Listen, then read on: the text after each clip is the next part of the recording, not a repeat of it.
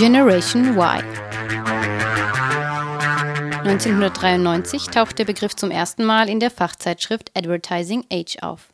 Er bezieht sich auf die Generation junger Menschen, die zwischen 1980 und 2000 geboren sind.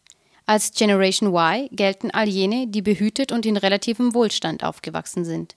Sie verfügen über einen gefragten Hochschulabschluss oder eine gute Berufsausbildung. Das trifft etwa auf ein Viertel der heute 20 bis Anfang 30-Jährigen zu. Die Generation Y, das ist die Nachfolgegeneration der Babyboomer und der Generation X. Zum Beispiel Ingo Kutsch. Seine vierjährige Tochter schläft nur mit einem Kirschkernkissen auf dem Bauch. Ihre Kindergartenliebe heißt Simon. Ingo Kutsch, 32, ist das alles sehr wichtig. Dabei ist er kein Kindergärtner, kein Pädagoge oder Arzt. Kutsch arbeitet in der Konzernstrategie der Deutschen Bahn. Seine Abteilung ist das ausgelagerte Gehirn des Firmenchefs Grube. Von Montag bis Freitag beschäftigt er sich mit den großen Fragen von morgen. Am Samstag baut er ein Klettergerüst für seine Tochter.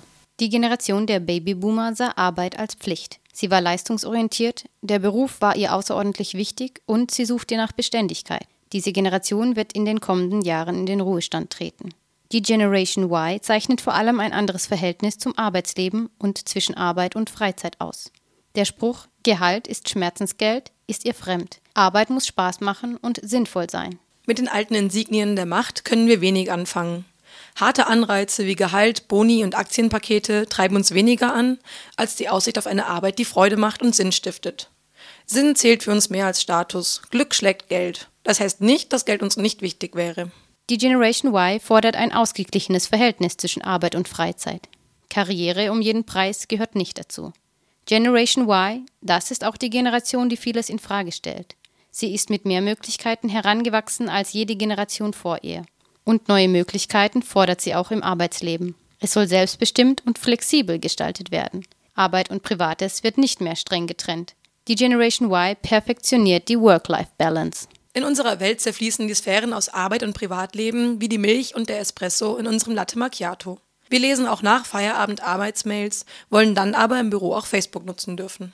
Was die Generation Y verlange, käme einem gewaltigen Umbruch gleich. Sie fordere eine neue Berufswelt, meint Kerstin Bund, die über die Generation ein ganzes Buch geschrieben hat. Elternzeit, Sabbaticals, flexible Arbeitszeiten, Homeoffice.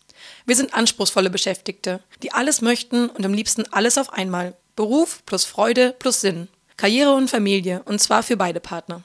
Die nach 1980 Geborenen stellen Bedingungen. Sie fordern die Unternehmen heraus, sich auf ihre Ansprüche einzustellen. Aufgrund des Fachkräftemangels und des demografischen Wandels müssen Firmen darauf zunehmend eingehen. Die Generation Y ist hochqualifiziert, ihre Lebensläufe prall gefüllt.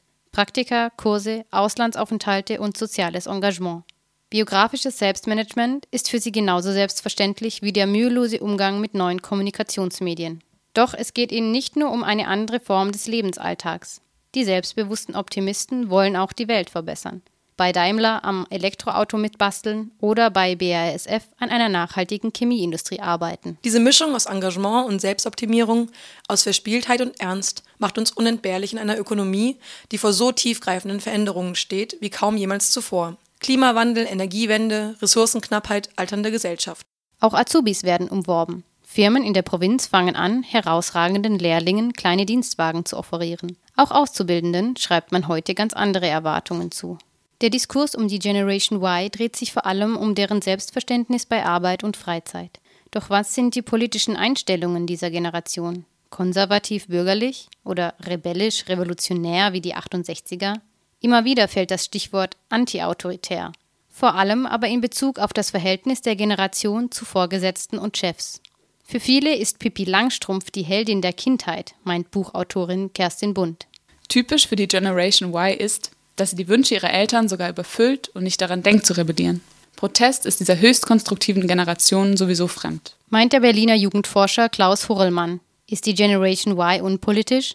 Klar ist, dass sich die Charakterisierung dieser Generation vor allem um die Fragen dreht, wie, wie viel und wo wollen wir arbeiten. Dass die Beschreibung einer Generation an dieser ökonomischen Dimension des Lebens hängt, ist an sich bezeichnend.